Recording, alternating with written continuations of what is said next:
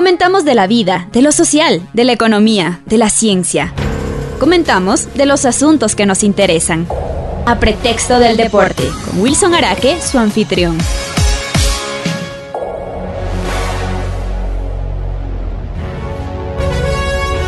Un saludo a todos los radioescuchas de Radio La Voz Andina Internacional y específicamente de nuestro programa A Pretexto del Deporte.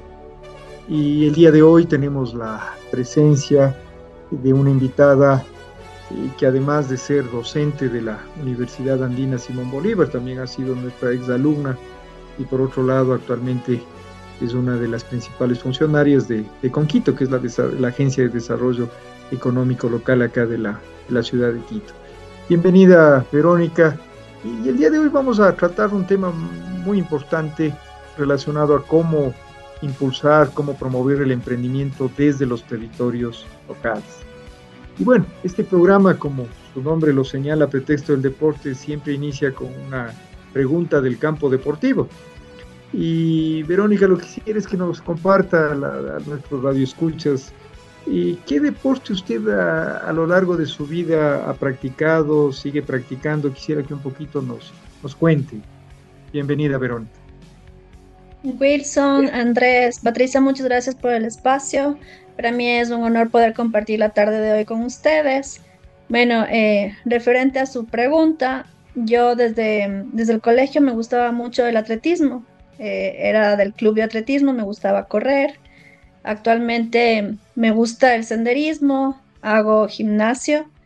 Em, creo que el fortalecer el cuerpo, los músculos al aire libre, eh, es es muy bueno, ¿no? Y te da cierto equilibrio también para poder seguir desarrollando las actividades diarias. Ahora, Verónica, esa práctica del deporte, sobre todo la que en este momento nos acaba de, contar esto del senderismo, ¿no? Y esto de, en definitiva, por un lado, realizar ese esfuerzo físico, pero en contacto directo con la naturaleza esa práctica deportiva llevando a la vida profesional, a la vida personal, laboral, ¿no? ¿Qué aprendizajes cree que el deporte genera, ¿no? Y que luego esos aprendizajes de alguna manera pueden ayudar a lo que hacemos en el día a día, en nuestra vida personal, en nuestra vida laboral, en nuestra vida profesional. Bueno, de hecho, yo lo, yo el deporte asimilo, mucho también con, con el emprendimiento, ¿no? Eh, eh, yo creo que el emprendimiento es esa actitud para afrontar los retos que te pone al frente de la vida. Y creo que eh, cada vez que hacemos un deporte y a veces, por ejemplo, en el gimnasio, cuando, cuando te suben el peso y tienes que hacer una nueva serie para seguir fortaleciendo los músculos, a veces como que, no, ya no doy, ya no doy, pero viene como, como, como ese espíritu, no sé, como, como esa llama de decir, dale, sí puedes, sí puedes, sí puedes. Creo que generalmente también así es en el emprendimiento. A veces te encuentras con un montón de obstáculos y, claro, pero es como esa pasión, esas ganas de demostrarte a ti mismo que sí puedes, que comienzas a ponerle como, como más fuerza y decir, no, a ver, una más, una más, vamos, dale. Y te das como esa, te, te haces tú mismo barras para poder lograr ciertos objetivos, ¿no? A mí me gusta, por ejemplo, subir eh, las montañas, eh, ciertas, conocer ciertos lugares. De hecho, tengo con, mis hijos pequeños, y comienzas a ver lo maravilloso que es el mundo, cómo está construido, percibido, eh, cambias, cambias de ambiente, comienzas a ver lo extraordinario del cielo, los pájaros, cómo todo se va articulando. Entonces, el cambiar de ambiente, cambiar de entorno, es como que te revitaliza para volver a seguir generando cosas dentro de un mismo entorno, ¿no? También a veces pienso que cuando uno camina, comienzas a hacerte una introspección y, y comienzas a ensimismarte en tus pensamientos y, y es solamente tú y tú. Entonces, creo que por esa parte a mí me gusta mucho el tema del senderismo, correr, incluso el gimnasio, que son de pronto un, deportes como como más en solitario, pero es porque me reto a mí misma.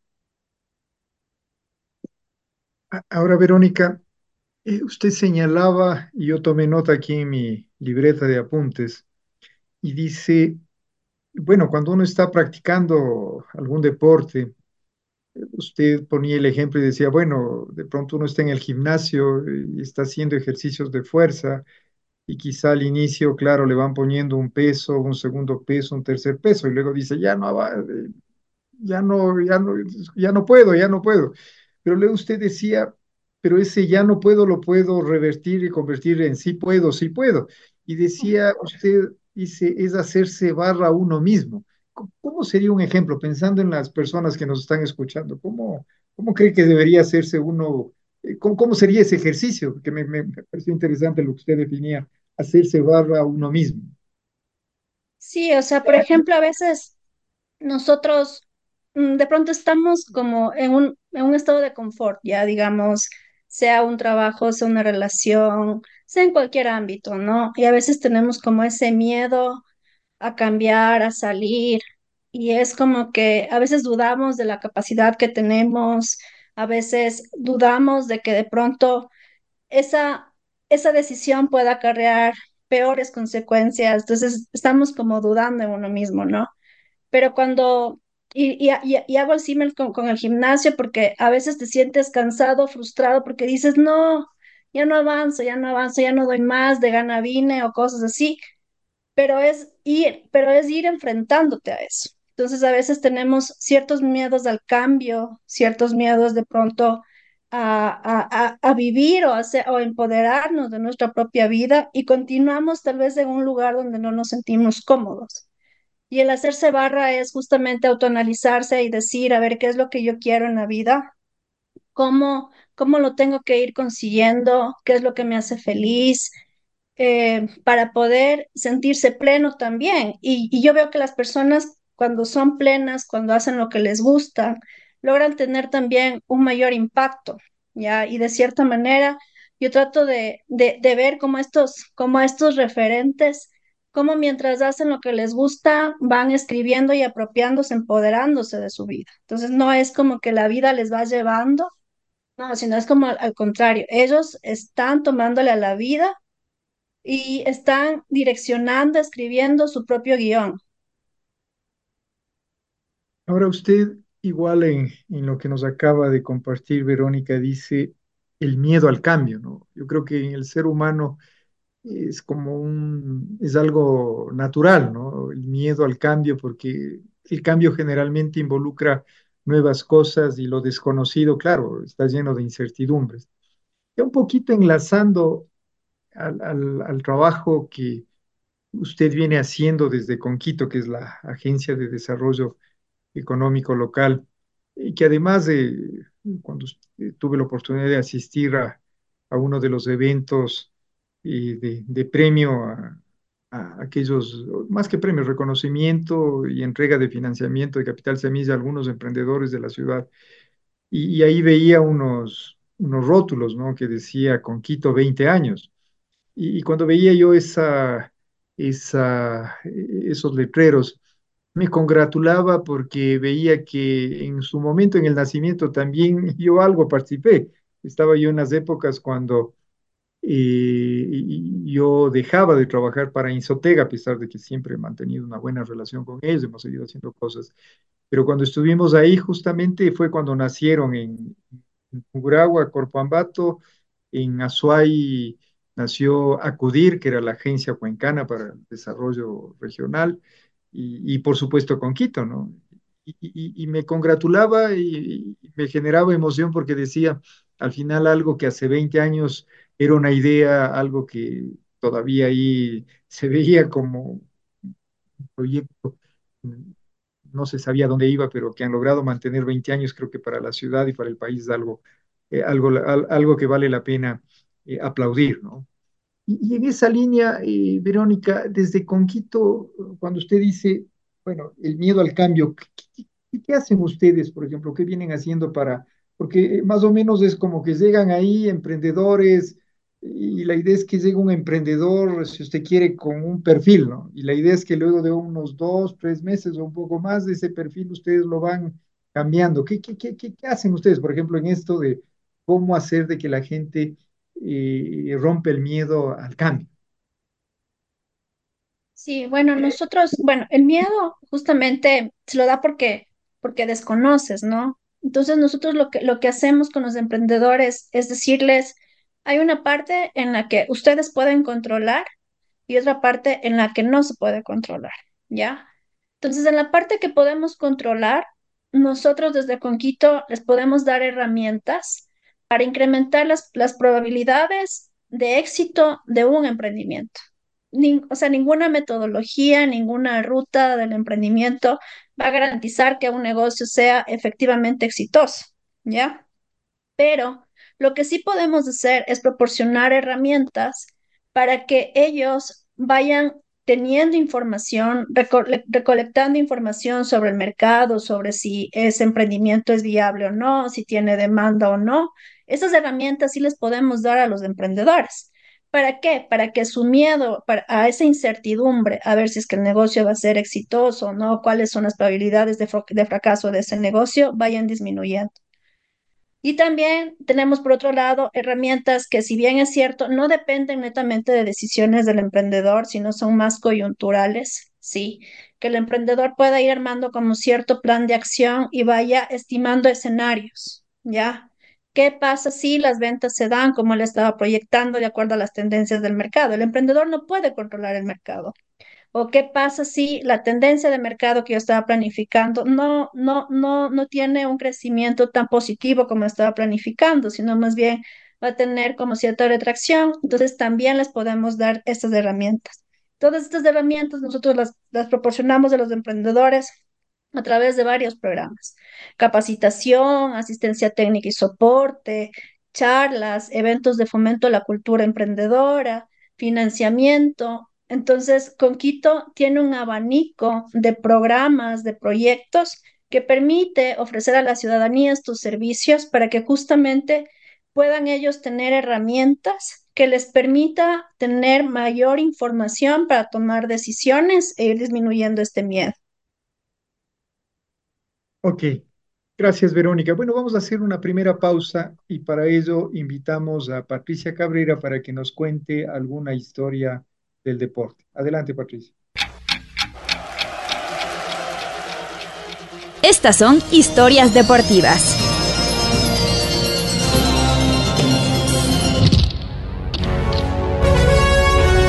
LeBron James nació el 30 de diciembre de 1984 en Akron, Estados Unidos, hijo de Gloria, María James y Anthony Cleyan. James nació cuando su mamá contaba con 16 años desde su nacimiento, su progenitor no quiso saber nada de él, abandonando a su madre por problemas con la bebida, por lo que fue criado únicamente por ella. Pasó unos primeros años complicados dado que su madre no encontraba trabajo, llevaba una vida nómada en Akron. Su progenitora le regaló un balón y un aro, mostrando desde pequeño sus habilidades para jugar al baloncesto. A pesar de su estatura de su madre, que era de 1.65 metros, LeBron James era alto a su corta edad. Cuando, entró al colegio eh, se avergonzaba de la vida familiar que había tenido, lo que le costó hacer amigos. Practicaba baloncesto y fútbol americano en los que destacaba por su constitución atlética. Su entrenador de fútbol americano, Frankie Walker, tuvo una gran influencia en su vida. Dado los problemas de James en el colegio, Walker acordó con la madre de LeBron que éste se mudara a su casa con su familia para que tuviera un ambiente más estable, obteniendo buenos resultados escolares. Walker empezó a enseñarle a jugar al baloncesto a los 9 años. Entrenándolo durante 3 años, volvió a su casa a los 18 meses de haberse separado de su madre, pero debido a problemas económicos tuvo que regresar con Frankie Walker. Hizo un equipo competitivo con cuatro amigos, dado el potencial y el compañerismo que tenía cuatro de los componentes del equipo conocido como los Fat Four. Decidieron matricularse en St. Vincent eh, High School para seguir jugando juntos. Llegaron a aumentar la popularidad del instituto durante los años que estuvieron en el centro. Su talento fue ocultado por sus mentores para que terminara sus estudios primero. Unos datos curiosos de LeBron James es que en sus primeros años rompió multitud de registros de eh, precocidad como el jugador más joven en ganar el premio MVP del All-Star con 21 años y 51 días. Sus apodos fueron King James, The King y The Chosen One. Antes de jugar en el NBA tuvo un contrato con Nike por un valor de 90 millones de dólares. Mi nombre es Patti Cabrera y esto fue Historias del Deporte. Gracias, Patricia. Bueno, interesante la historia que nos acaba de, contar Patricia de, sobre este gran basquetbolista, eh, James LeBron, ¿no?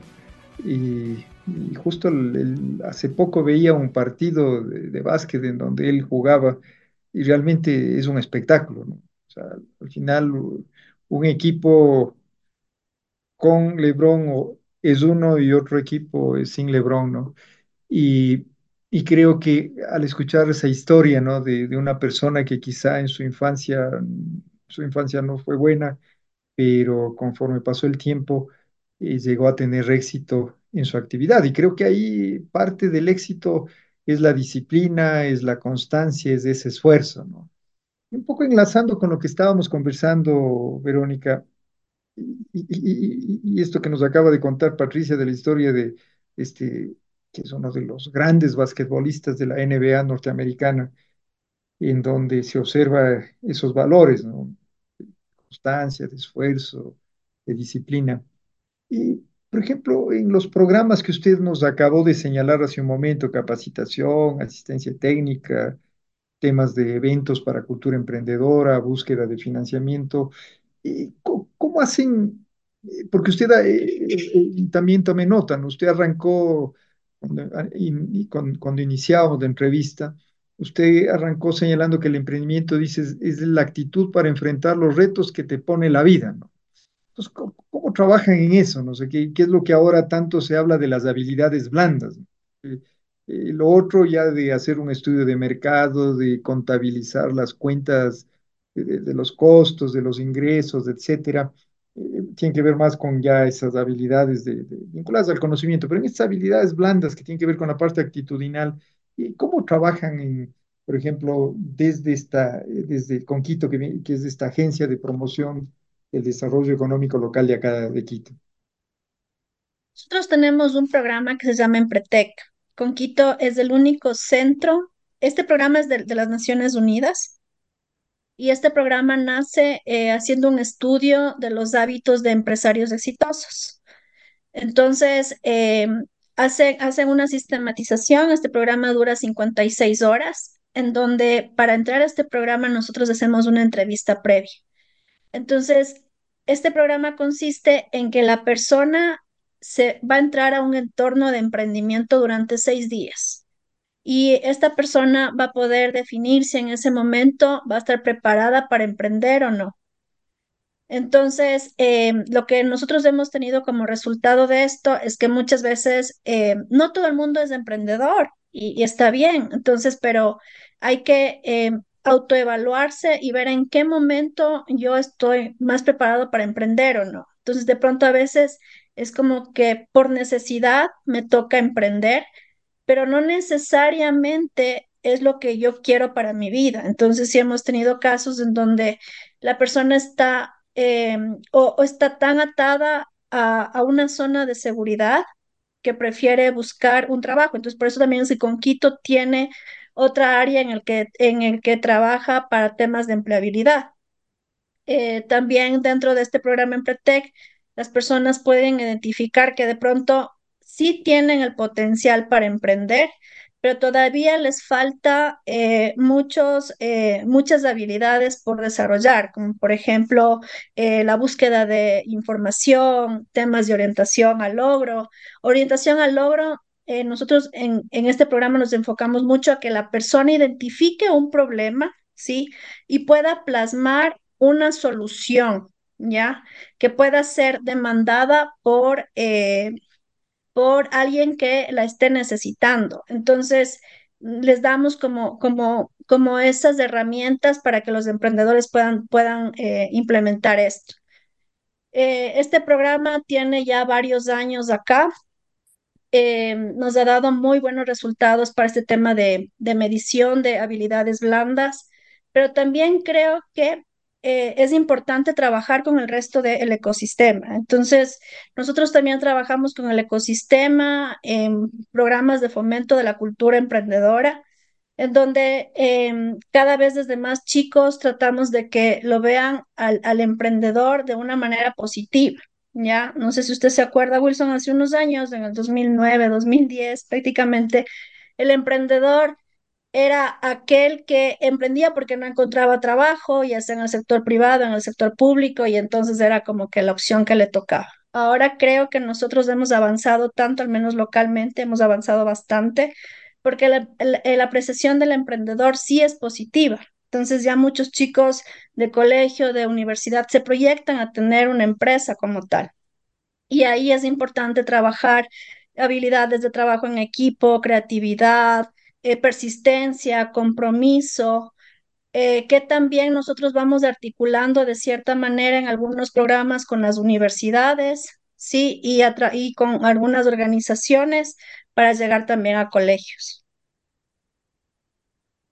Ahora, cuando usted y nos decía, igual también, y tomé nota acá, y de desarrollar habilidades para buscar información. Yo siempre digo, y hace poco veía un, una iniciativa del presidente actual de, del Ecuador, el presidente Novoa, Daniel Novoa, y, tiene este programa que eh, la idea es convertir el bono de desarrollo humano en una especie como de un fondo de financiamiento para, para una actividad emprendedora. Por supuesto que le hacen como un adelanto y, inclusive dice aprender y emprender.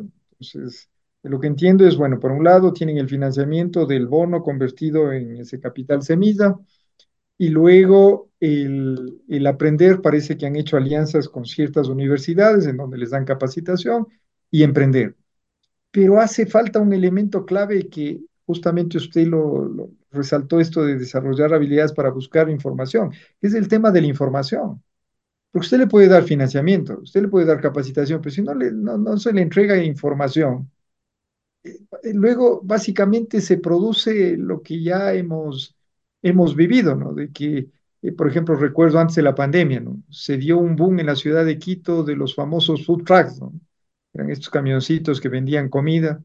Habían cientos de esos camiones. Después todos desaparecieron porque es como que alguien desarrolla una idea y luego todos se votan a hacer lo mismo todos se votan a hacer lo mismo, porque claro, no hay ninguna instancia que de alguna manera con información, dirección y diga, vean, en esto ya está saturado, sino más bien vayan a, a lo que está acá.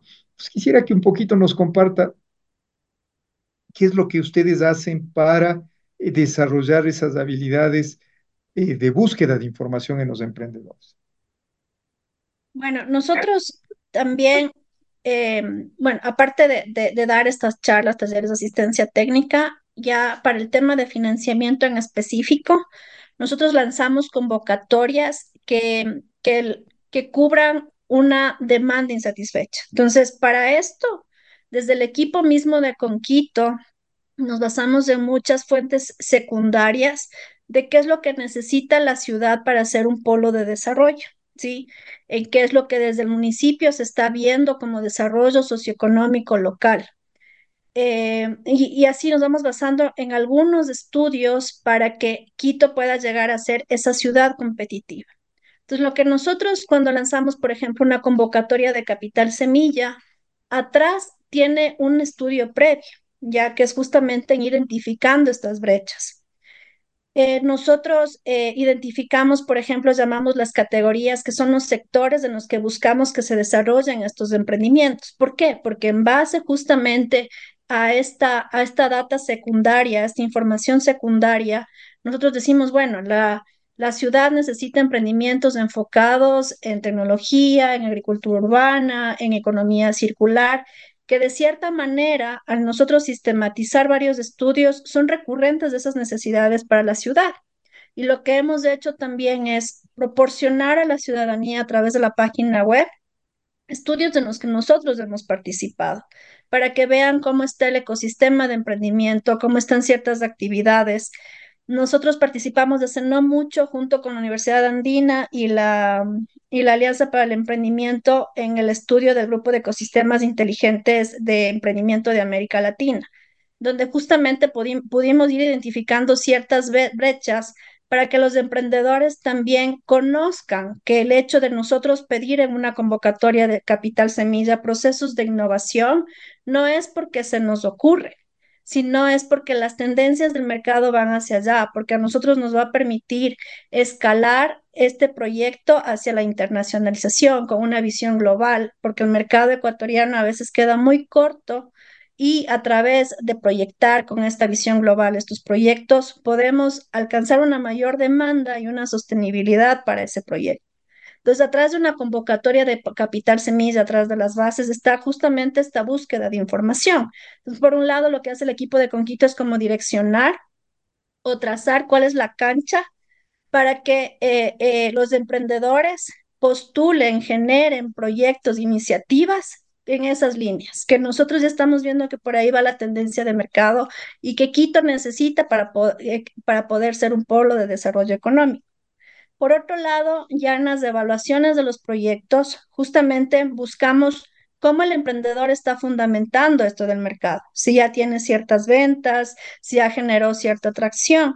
Nosotros ya hemos aprendido que este, a veces sí se tienen buenas ideas, pero que presentes una idea para, para capital semilla sin haber arriesgado nada aún, eh, no, no, no es el momento indicado. ¿Y a qué me refiero con esto? Que a veces las ideas tienen que ser desarrolladas más en, espacios controlados. A veces en las universidades se van desarrollando este tipo de ideas. Ya el capital semilla va para una fase en donde los proyectos ya demuestran que tienen cierta demanda, ya están demostrando que sí están generando ciertas ventas. Entonces, en esos proyectos nosotros hemos tenido más éxito colocando el capital semilla en cuanto a la escalabilidad, a la generación de ingresos, a la generación de proyectos eh, y, a la probabilidad de, que puedan eh, sobrevivir más tiempo en el mercado. Entonces, la búsqueda de información en Conquito lo hacemos de dos vías. Por un lado, desde el equipo de Conquito, y por el otro lado, eh, justamente proporcionándoles estas herramientas a los emprendedores para que los emprendedores justifiquen que en realidad existe una demanda o no en su proyecto y que tiene potencialidad. Gracias, Verónica. Bueno, vamos a hacer una segunda pausa y para ello invitamos a Andrés Argüello para que nos cuente algunas estadísticas del deporte. Adelante, Andrés. Enseguida, estadísticas deportivas.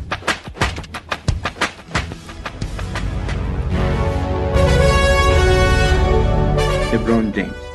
Como se señaló en Historias del Deporte, LeBron James, nacido el 30 de diciembre de 1984 en Akron, Iowa, es uno de los jugadores de baloncesto más destacados de su generación, con una carrera repleta de éxitos y logros. Desde su debut en la NBA en el 2003 con los Cleveland Cavaliers, LeBron ha demostrado ser un jugador extraordinario en múltiples aspectos. En cuanto a sus estadísticas de punto, LeBron James es conocido por su capacidad de anotar de diversas formas. A lo largo de su carrera, ha mantenido un promedio de puntos por juego consistentes, superando los 27 puntos por partido en la mayoría de las temporadas lo que lo coloca entre los máximos anotadores de la historia de la NBA. La versatilidad de LeBron se refleja también en sus estadísticas de rebotes y asistencias. A lo largo de su carrera ha sido un alero excepcional, hábil para capturar rebotes, construyendo significativamente en la faceta defensiva y siendo una fuerza en el juego interior. Además de sus proezas individuales, LeBron James ha llevado a varios equipos a victorias y ha obtenido múltiples títulos de la NBA. A medida que LeBron James continúa su carrera en la NBA, sigue acumulando estadísticas impresionantes y dejando una huella en la historia del deporte. Debemos señalar, por ejemplo, que LeBron James superó al famoso Karim Abdul, superando los más de 38 mil eh, puntos generados. Debemos señalar que también es el único jugador en la historia en sumar más de 39 mil puntos, más de 10 mil rebotes y más de 10 mil asistencias. Números que no solo hablan de su excelencia, sino también de su longevidad en las canchas. Eh, LeBron James ha sido ha devorado marcas durante toda su carrera y sigue intacto, aunque su verdadero objetivo son los anillos ganadores, de los cuales ya tiene cuatro. Uno de los aspectos que más destaca cuando se habla de su habilidad es su capacidad de visión de juego y su capacidad para hacer jugar a sus compañeros. Él siempre se ha preocupado por hacer jugar a su equipo más que anotar. Eso también lo ha llevado a colocarse entre los cuatro mejores de la historia en lo que refiere a asistencias. LeBron James acaba de superar también a Steve Nash con más de 10.000 pases de canasta. James ha promediado 7,3 asistencias por partido en casi un total de 507 por temporada. Soy Andrés Arguello y estas estadísticas del deporte. Gracias, Andrés. Bueno, vamos a la última parte de esta entrevista. Estamos con Verónica Juna y tratando el tema del emprendimiento, cómo promover el emprendimiento desde los territorios locales, en este caso desde la ciudad de Quito. Y bueno, invitamos a Patricia Cabrera igual para que formule una pregunta a nuestra invitada. Adelante, Patricia. Ya, Verónica, eh, mi pregunta es, bueno, yo he escuchado mucho en Conquito sobre la bolsa de empleo. Entonces me gustaría saber en qué consiste eh, esto. Yo no, yo no manejo directamente ese programa, sí, pero la Bolsa de Empleo es, es, es un programa que consiste desde eh, capacitar al ciudadano en cómo tiene que presentarse una entrevista, cómo tiene que llevar su hoja de vida, sí, hasta realizar ferias para vinculación o conexión con empresas que están demandando ciertos perfiles. Ya, todo esto lo manejan a través de una plataforma y de igual manera eh, los cursos de formación, las, las, ferias, eh, se lo canaliza a través de eh, las redes sociales de Conquito. Entonces ahí pueden encontrar ustedes toda la información. Estamos en Facebook, en Instagram y también nos pueden buscar como www.conquito.org.es. Ahí están todos los servicios que como Conquito ofrecemos a la ciudadanía. Muchas gracias, Verónica. Y, antes de pasar a la pregunta con Andrés, porque un poco complementando la pregunta que hizo Patricia Cabrera, eh, Verónica, usted en algún momento en la entrevista decía, bueno, no todos los las personas que están postulando para emprendedores al final tienen ese perfil y más bien, eh, si usted quiere, eh, van al programa de empleabilidad. ¿Cómo generan ese nexo? ¿Cómo generan ese nexo entre el programa eh, de emprendimiento y el tema de las personas que están buscando empleo. Justamente con Quito tiene estas diferentes áreas. Ahora lo estamos trabajando por ruta del emprendimiento, ruta de la empleabilidad. Entonces, claro, cuando hacemos nosotros, por ejemplo, el Empretec, eh, que es eh, este programa para ver estas habilidades blandas y si, y si tiene potencial emprendedor o no, Em, entonces, ya, el, el, ciudadano dice, no, o sea, definitivamente esto del emprendimiento no es para mí. ¿Qué otras opciones me puede dar con Quito? Ahí es cuando se le canaliza para temas de empleabilidad. De igual manera, cuando existe en los temas de empleabilidad, eh, como están muy conectados dentro de las, de las redes sociales, todos los servicios que, va, que van ofertando, si hay personas que desean emprender y necesitan conocer cómo empezar, también les direccionan a las charlas que nosotros tenemos sobre talleres de ideación, de puesta en marcha, para que vayan seleccionando ideas de negocio y que vayan analizando qué tan factible es. Cada uno de estos programas tiene como, está, está direccionado a, a proyectos que tienen diferente madurez. Entonces hay desde la parte de ideación, que nosotros lo motivamos con charlas, no es que nos enfocamos mucho a este tema, hasta la parte de puesta en marcha y consolidación, que ahí es donde nosotros sí tenemos eh, fortalezas para interconectar, para dar financiamiento, para dar incubación, procesos de asistencia técnica, para que el proyecto pueda escalar. Con temas de ideación nos vinculamos mucho con lo que es la academia, para que a través de las incubadoras se vayan evaluando qué tan factibles y viables son estas ideas de negocio. Pero así trabajamos a la interna.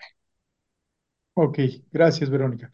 Bueno, ahora vamos con Andrés Argüello igual para que formule una pregunta a nuestra invitada.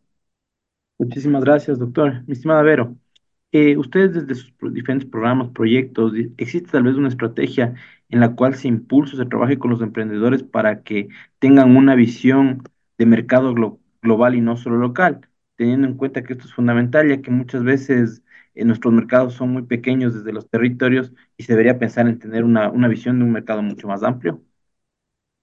Sí, nosotros, tanto desde el área de emprendimiento como desde la parte de innovación, vamos eh, estructurando estos programas para que solucionen problemas a nivel global, ¿ya? Entonces, en el caso del Fonquito específicamente, que es el programa en donde yo manejo las bases de la convocatoria, donde cuando nosotros vamos eh, buscando proyectos con aliados, con, con la academia, siempre eh, tratamos de que los proyectos tengan esta escalabilidad, tengan esta, esta, esta visión global. Y de hecho, con las incubadoras, cuando mandamos algún proyecto, lo que les decimos es que traten de enfocar siempre este tema de escalabilidad, hacer mucho énfasis en que estén satisfaciendo una demanda que no solamente sea local. Entonces, trabajamos tanto hacia atrás. ¿Por qué? Porque luego nuestros procesos de asistencia técnica ya propios del Fonquito, eh, con las redes de contacto y con eh, el acompañamiento, nosotros podemos escalar un proyecto que está en esa etapa como tal. Entonces, así es como nosotros vamos trabajando. Con innovación, por ejemplo, se hacen retos desde un enfoque de demanda, que es otra área también de Conquito, que se enfoca justamente en ir eh, sacando retos de qué es lo que necesita la industria para que eh, se puedan eh, generar proyectos que satisfagan esas necesidades. Entonces, así es como nosotros nos vamos articulando y vamos metiendo poco a poco en la ciudadanía el chip de, de generar proyectos dinámicos, que se los conoce así, con esta visión global, con esta visión de escalar, más que un proyecto por necesidad. Gracias, mi querido Ver. Gracias, Andrés. Bueno, al escuchar la, la respuesta a la última pregunta que, que hacía Andrés sobre el, cómo estimular esos emprendimientos con una, una visión no solamente local y nacional, sino también pensando en los mercados internacionales. Y creo que ahí es fundamental, ¿no? Creo que Verónica ya lo señaló, bueno, por un lado esa potencialidad productiva y, lo otro, ¿no? Es cómo, cómo cuidar la marca país, ¿no? Cómo cuidar la marca país. Y creo que ahí el, el cuidar la marca país eh, depende de la, del trabajo de todos los actores. Por ejemplo, lo último que acaba de pasar con unos productos de exportación ecuatorianos que quisieron entrar al mercado norteamericano eh, y la FDA de Estados Unidos, que es la organización que vigila, que vigila los alimentos y, los, y las medicinas que ingresan a los Estados Unidos, que se consumen en el mercado norteamericano, detectaron que esos productos lamentablemente estaban contaminados, ¿no es cierto?, por una sustancia que era canela acompañada de plomo. Entonces yo creo que eso es vital, ¿no? Yo recuerdo el caso de, de, de, Alemania, ¿no? En algún momento tuvo un problema la Volkswagen con unos, unos sistemas de medición de, de medición de, la, de las emisiones de, de, CO2 al ambiente. Y claro, al final parece que ahí hubo, un, si usted quiere, una, mala práctica, considerada como una, trampa en definitiva, que el sistema cuando iba a las mediciones se apagaba el sensor y no medía, y claro, cuando ya seguía circulando, eh, dejaba de funcionar ese sensor y contaminaba el medio ambiente. Lo que se sabe a la Volkswagen, creo que eso le significó hacer todos los cambios y demás, más de, no sé si fue 10 mil o 12 mil millones de dólares, porque realmente para los alemanes fue un golpe durísimo, porque ellos cuidan mucho la marca país, ¿no? La marca, inclusive ahí la canciller de aquellas épocas, Angela Merkel, hasta ella intervino, ¿no? Y acá en el caso de nuestro país, eh, yo veo que desde el lado de las autoridades gubernamentales, poco dicen, ¿no? Cuando eso a la larga es un golpe duro, es un golpe duro porque el rato que, porque empezamos a generar dudas, empezamos a generar incertidumbre con los productos que se venden fuera. Entonces, y como decía Verónica, para que funcione esto del, del ecosistema emprendedor, como su nombre lo indica, depende de todos los actores, todos los actores y creo, eso, creo que eso es fundamental. Bueno, Verónica, este programa, así como arranca con una pregunta del deporte, también termina con una pregunta deportiva. Y, claro, y generalmente las personas en algún momento de la vida o hasta cuando el ser humano sigue vivo, siempre tiene algún cariño, algún apego con algún equipo de cualquier deporte, cualquier deporte. Eh, y en el caso suyo, no sé qué, si nos puede compartir eh, con qué equipo de cualquier deporte usted se, se identifica, tiene ese, ese apego. escuchamos, Verón. Bueno, em, como Ecuador es, es futbolero, eh, a mí me gusta mucho la liga, eh, aunque claro, mi abuelito fue ex futbolista del Deportivo Quito cuando en su momento se llamaba Argentina. Entonces, no es que es muy, bien visto por mi abuelito, pero me gusta mucho la liga si se trata de ya equipo como tal. Y, individualmente, yo eh, me parece que son, que son un referente tanto Iván Vallejo como Glenda Morejón para mí. Em, creo, y justamente como hablábamos al inicio, ¿no? Son cómo ellos han ido asumiendo todos estos retos em, económicos, eh, de actitud, para poder ir, a- eh, ir sobresaliendo, ¿no? Y dejar en alto el nombre de nuestro país. Entonces yo les admiro mucho a ambos. Tenido la oportunidad de justamente escucharles en, en algunas charlas donde van comparando el deporte, la vida y a veces hasta los negocios. Entonces me parece que, que sí, que son, que son un, un referente y les admiro mucho porque justamente no es que ellos han llegado a donde están porque se les ha felicitado, o sea, las cosas fueron fáciles. De hecho, o sea, han tenido muchos miedos, como hablábamos de un inicio, mucha falta de información, eh, tuvieron que gestionar muchas cosas, pero ahí está justamente esa actitud emprendedora, ¿no? Cómo haces frente a sus retos, cómo eres recursivo para, para lograr esos sueños, eso que, que te gusta, en lo que crees y que sabes que, que además de hacerte bien a ti, eh, también estás haciendo bien al país y estás dejando un legado para conseguir un mundo un poquito mejor. Y al escucharle, Verónica, me lleva o me estimula a compartir igual con las personas que nos están escuchando. Y comparto totalmente lo que usted señala, esto de, de que a partir del deporte se puede hacer comparaciones, analogías, eh, de esos aprendizajes que uno puede llevar a la vida y a los negocios, ¿no? Y, y esto me lleva porque eh, en mi caso personal me gusta el baloncesto. Y Y, al escucharle a usted relacionaba con lo que también hace algunos minutos usted resaltaba y decía usted esa habilidad para la consecución de logro, cómo, cómo lograr, cómo lograr el resultado y, ese esfuerzo y, ese sí puedo hasta el, hasta el último minuto y cuando usted señalaba de, de Iván Vallejo, de Elena Morejón, a Vallejo también tuve la oportunidad de escucharle hace poco en un programa que parece que ha hecho un documental, una película junto con Sebastián Cordero, que parece que estoy tentado a, a adquirir la película o asistir al cine, También ya. porque el, hay muchos aprendizajes que uno los puede llevar. Y, y esto me lleva a, a, por eso le digo, me estimuló a compartir, porque, como le digo, me gusta el baloncesto y lo practico, lo practico generalmente el fin de semana. Y, y generalmente, y no es una coincidencia, ¿no? Casi en los, últimos tres fines de semana que hemos tenido la oportunidad de jugar, y me decían, porque justo este domingo volvió a suceder lo mismo, ¿no? un partido muy apretado, en donde el, el, el marcador era, bueno, el partido, bueno, era un partido más de, entre amigos que se genera, pero al final hay un cierto espíritu de competencia sana. Y el, el, el marcador, el, marcador había que llegar a los 20 puntos, es decir, que el que primero llegaba a los 20 era el ganador. ¿no? Y claro, y el partido estaba eh, 19-18, 19-18, pero para... Yo estaba en el equipo que estábamos con 18, el que estaba con 19 era cuestión de meter un aro y ganaba, ¿no? Y finalmente, claro, en el tema de la consecución del logro y, de, y claro, y, y, y, creer que sí se puede, porque los otros parecía que iban, claro, en esos últimos ya esfuerzos, cuando uno está ya agotado, que uno dice, como usted decía, ya no puedo, pero sí puedo.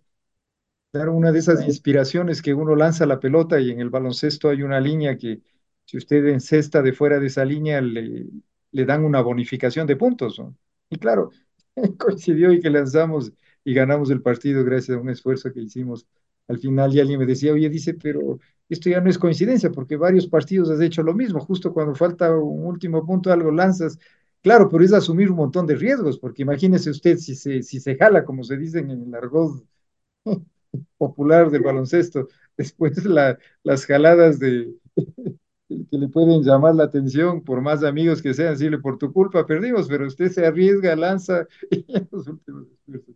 Es interesante el deporte y claro, y eso es llevado a la vida ya laboral y profesional. Muchas veces son esas decisiones, ¿no? de que parece que las cosas ya no salen, están difíciles, pero hay que arriesgarse y hay que continuar.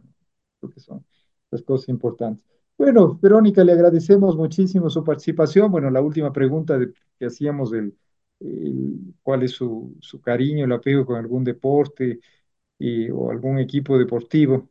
Y bueno, pedimos a nuestro, eh, a la persona que nos ayuda en la producción del, del programa para que complazca con una canción a nuestra persona invitada, en este caso a Verónica. Si puede ser de la Liga Deportiva Universitaria, bueno, porque ya nos dijo, y si también hay algún, no sé, algún, no sé, alguna, un video corto, alguna canción de las personas que habló de, Iván Vallejo, de Glenda Morijón, también lo vamos a, dejamos en, manos de quien nos ayuda en la producción del programa para que nuestros radioescuchas, escuchas puedan cerrar de eh, esta entrevista que ha sido muy importante, en donde creo que todos hemos aprendido. Muchísimas gracias, eh, Verónica, igual a todos. Bueno, un fuerte abrazo a todos hasta la próxima.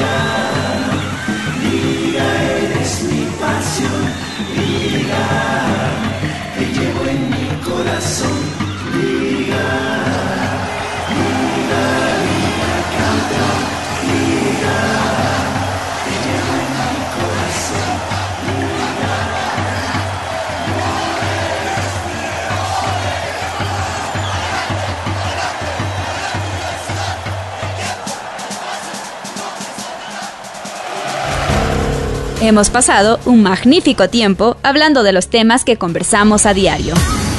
Gracias por su sintonía y será hasta la próxima emisión de A Pretexto del Deporte con Wilson Araki.